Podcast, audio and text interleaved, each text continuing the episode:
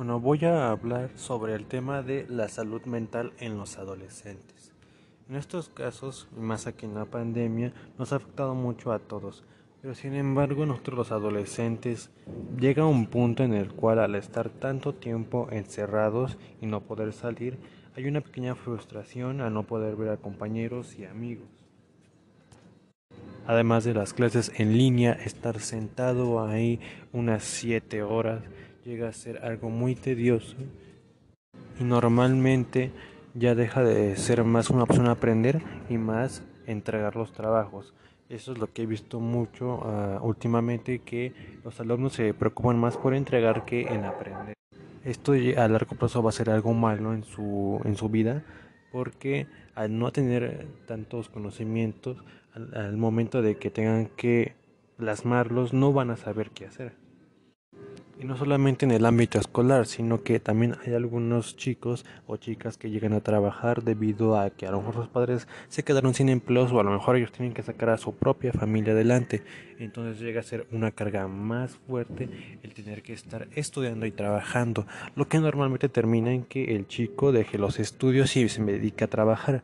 Y la verdad es que eso no es muy bueno y más para nosotros los adolescentes que vamos en preparatoria, que ya vamos a llegar a la universidad, ya estamos como a 6, 8 años dependiendo de la carrera que elijas, a convertir en un profesional y poder sustentarte y tener una mejor estabilidad económica. Personalmente eh, había escuchado incluso algunos maestros orientadora sobre que se iban a reanudar las clases presenciales a partir del 14 de junio obviamente con las medidas sanitarias y aparte la división de grupos alternados de un día sí, un día no. Pero la verdad, tanto a mis padres como a mí no nos gustó la idea, no voy a ir a las clases presenciales, aparte de que van a seguir dando clases en línea para los que no vayan. ¿Por qué? Porque todavía estamos en semáforo naranja, no hemos bajado de ahí desde hace año y medio y la verdad, hablando por mí y por varios compañeros, no nos podríamos, no podríamos soportar estar tanto tiempo con el cubrebocas o estando separados. Lo cual pues me hace decir no voy a ir porque no va a ser posible. Y tocando el mismo tema pero en otra perspectiva, para los que no van a regresar va a ser un poco más difícil. porque Porque ya se puede decir que estuviste a nada de ver a tus amigos, compañeros y crea un poco más de tensión y para los que llevan mucho más tiempo encerrados causa uh, emociones algo, algo fuertes, lo cual llega a causar depresión, ansiedad, incluso intentos de que lleguen a suicidarse. Si llegas a, a, ver, bueno, si viste las noticias del año pasado, normalmente jóvenes de entre 15 a 20 años y adultos de entre 21 a 35 años intentaron suicidarse debido a la estrés, a la presión que traían por toda la carga que tenían anteriormente y más la que les ha estado acumulando durante toda esta pandemia. Aunque si nos ponemos a pensar sabemos que todas esas enfermedades son mentales. Normalmente dicen que la mente es más fuerte que el cuerpo y es cierto. Si tú te dejas vencer por la mente muchas cosas van a pasar. Te vas a enfermar, vas a tener problemas tanto con la familia, con amigos, contigo mismo. Y eso es lo que le pasa a muchos actualmente.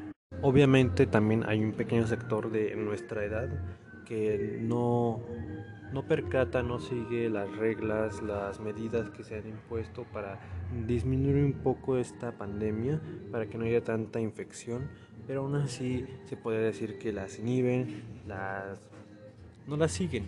Y claramente pues se ve que es algo normal. Bueno, normal a esta edad. Por ahí se dice que los adolescentes somos los más rebeldes. Y obviamente, si no somos los rebeldes, si no ni siquiera obedecemos en casa, no podemos obedecer a personas que no conocemos, en los cuales no tenemos un, un, trato más, más especial, más directo.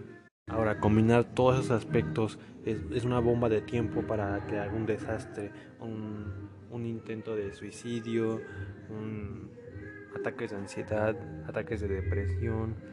Si, si ves algunas páginas, algunas encuestas vas a ver que casi el 40% de los adolescentes durante el año pasado tuvieron depresión y algunos presentan síntomas de ansiedad, mientras que en este año se ha disminuido un poco, pero aún así sigue latente en que muchos adolescentes siguen presentando síntomas de ansiedad, de depresión, que, que se sienten solos, se sienten tristes, enojados y normalmente esto es causado por lo mismo del encierro, no puede estar tanto conectado con la realidad.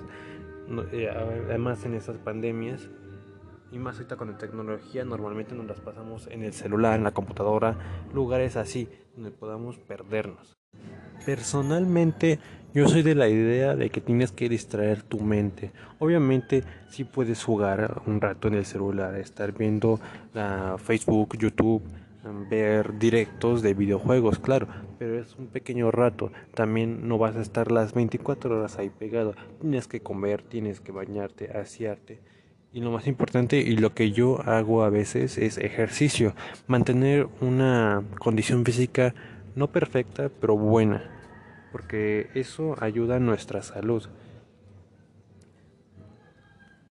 Si ves hay algunos jóvenes que tienen obesidad, o algunos que son muy delgados como en mi caso, pero la verdad es que con un buen ejercicio, con una buena alimentación, puedes tener un, cuerpo, no el, no el, mejor, pero un, algo bien, algo con lo que tú, tú estés bien, con lo que te sientas bien, con lo que tu cuerpo esté bien, y así puedes ir mejorando un poco el autoestima y pues ah, bajar esos niveles de depresión que llegues a tener. Y como dije anteriormente, yo creo que una, forma, una muy buena forma de bajar todos esos niveles es distrayéndote, alejando un poco tu percepción hacia lo que está pasando en ese momento y de ponerla en otro lugar. Se puede decir que esta pandemia nos sirve para hacernos nuevas personas, aprender cosas nuevas. Obviamente a lo mejor entraste en esa pandemia, no sé, jugando fútbol. Y a lo mejor saliendo de esa pandemia sales eh, siendo el mejor deportista, ya que tú entrenaste, ya que tú hiciste cosas, o a lo mejor puedes salir siendo bueno en alguna materia, leyendo, en juegos eh, mentales. Cosas varias que puedas hacer en tu casa y que estén al alcance y que no necesites salir a la calle para hacerlas. Ya que sería un poco extraño o más bien sería algo tonto que estemos durante una pandemia y queramos hacer algo que nos diga que tengamos que salir. Por ejemplo, para las personas que corren, obviamente están diciendo no salgan de sus casas, pues puedes correr en tu casa. No tienes que ir necesariamente a la calle y darte toda una vuelta y generar algún tipo de enfermedad. Más de la que ya está actualmente, porque si hemos visto, se han hecho varias cepas de la misma enfermedad y no vaya a ser que se haga una cepa aquí mismo y que sea mucho peor. Así que yo creo que el mejor, consejo es distráete, despeja la mente, enfoca tu mente en otras cosas, diviértete, que sea lo más importante, que cuando hagas algo hazlo para divertirte, no para sentirte forzado, sino que lo hagas porque tú quieres. Se puede decir que entre menos pienses eh, lo de la enfermedad, lo de la escuela, mejor te vas a sentir. Obviamente sin dejar de prestar atención a entregar tus tareas, entrar a clases, sino divertirte, disfrutar un poco, ver el lado bueno de lo que está pasando actualmente.